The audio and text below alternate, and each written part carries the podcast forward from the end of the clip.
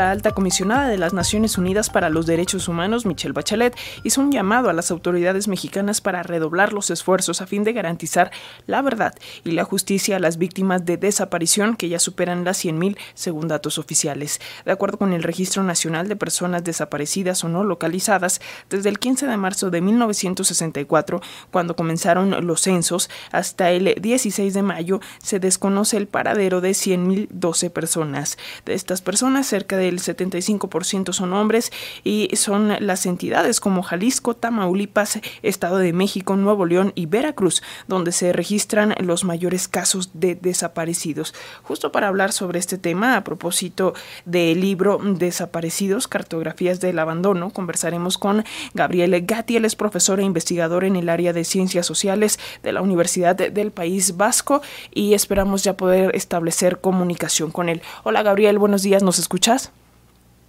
Hola, buenos días Alexia, ¿cómo estás? Pues eh, eh, muy contenta de saludarte y bueno, pues eh, em, con este nuevo libro, un libro reciente de este año, pero antes de pasar de lleno, bueno, este libro habla de, de el tema de las, de las desapariciones forzadas en distintas latitudes en América, en Europa, pero ¿cuál es el caso particular de México que ocupa un buen espacio en este libro? ¿Cuál es el caso particular de nuestro país desde tu perspectiva?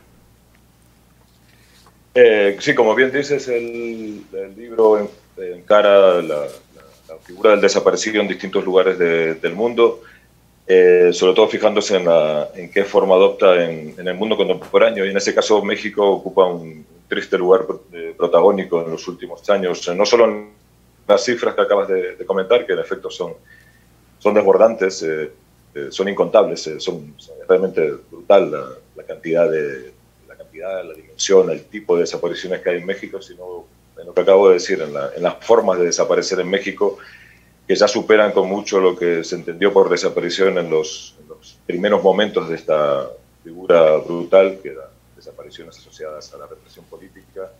Aquí en México hay, hay, eso, hay desaparecidos en vida, hay gente que nunca apareció, hay, hay muertos vivientes y vivos murientes. Es una figura que ya digo, este país en particular de Borda.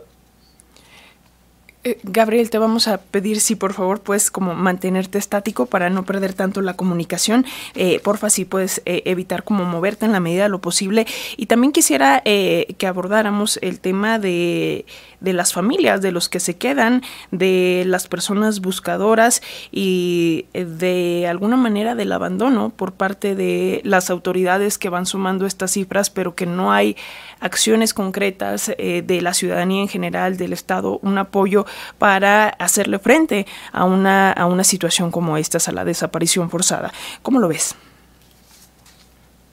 Tu pregunta es muy mexicana y es una buena pregunta. Eh, quiero decirte que la figura de las buscadoras es, es algo que se ha convertido en, relevante, en particularmente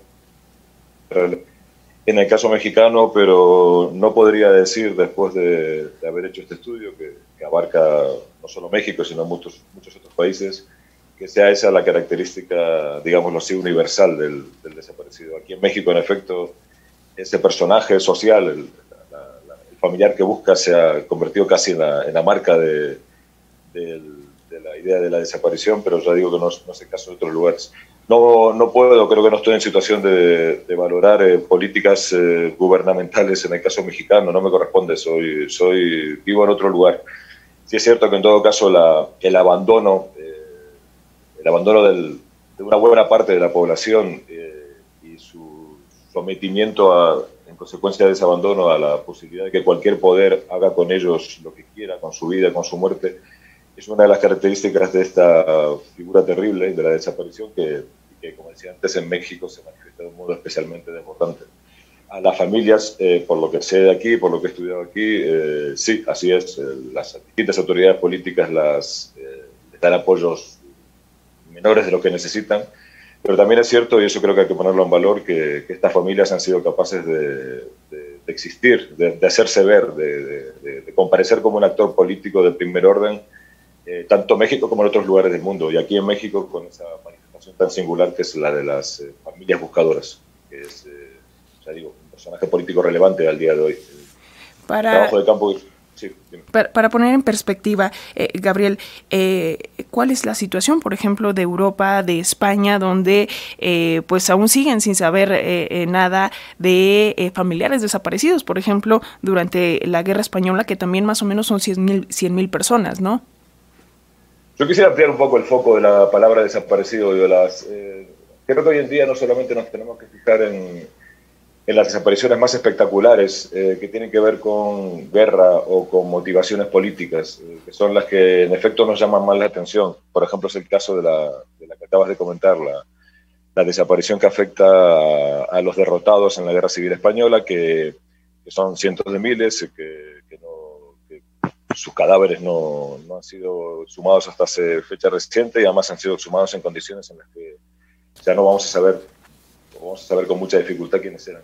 Me parece que hoy en día eh, interesa ampliar un poco el foco de la, de la palabra porque ese concepto, el concepto de desaparición está afectando a gente que no salen titulares de prensa ni aparecen libros de investigación con, la facilidad con la que aparecen los desaparecidos eh, políticos. En el caso de Europa, por ejemplo, eh, me parece que es más llamativo el caso de los migrantes que intentan atravesar desde África a Europa el Mediterráneo y se esfuman, se ahogan o se desvanecen en ese, en ese mar que se ha convertido en una enorme fosa común. En este caso su desaparición es tan brutal que ni siquiera hablamos de ella. Creo que en México ocurre algo parecido con los migrantes que atraviesan el país, que bueno, a veces aparecen, pero en muchos casos eh, se desvanecen en el aire sin que les prestemos la más mínima atención. Y en algunos casos esa, esa desaparición es tan brutal, incluso lo es en vida, es decir, gente que, a la que existen tan poco que aunque los tengamos delante, eh, para nosotros, para nuestra capacidad de pensar, ha desaparecido completamente. El, libro, en este caso, el libro que, que, hablabas antes, se fija más en esos, en esos desaparecidos radicales que en los desaparecidos eh, más espectaculares a los que habitualmente atendemos. Eh, Gabriel, eh, ¿cuál es el objetivo? Cuéntanos cómo surge este libro, eh, cuál es el objetivo, qué es lo que esperas lograr con esta recopilación, recopilación y dónde podemos encontrar este, este material. El libro, bueno, empiezo por el final, el libro está publicado en, por la editorial Turner y si no me equivoco el lunes estará disponible aquí en México. el libro es un libro un poco particular, es un libro en parte autobiográfico porque yo soy familiar de desaparecidos en, que es de donde soy nativo. Eh, y también en alguna medida es un libro de, viajes porque recorre las particularidades de esta figura social en distintos lugares del mundo, eh, desde, desde, el propio país natal hasta Brasil, pasando por República Dominicana, por supuesto México en varias ocasiones, Colombia, eh, Estados Unidos y distintos lugares de Europa.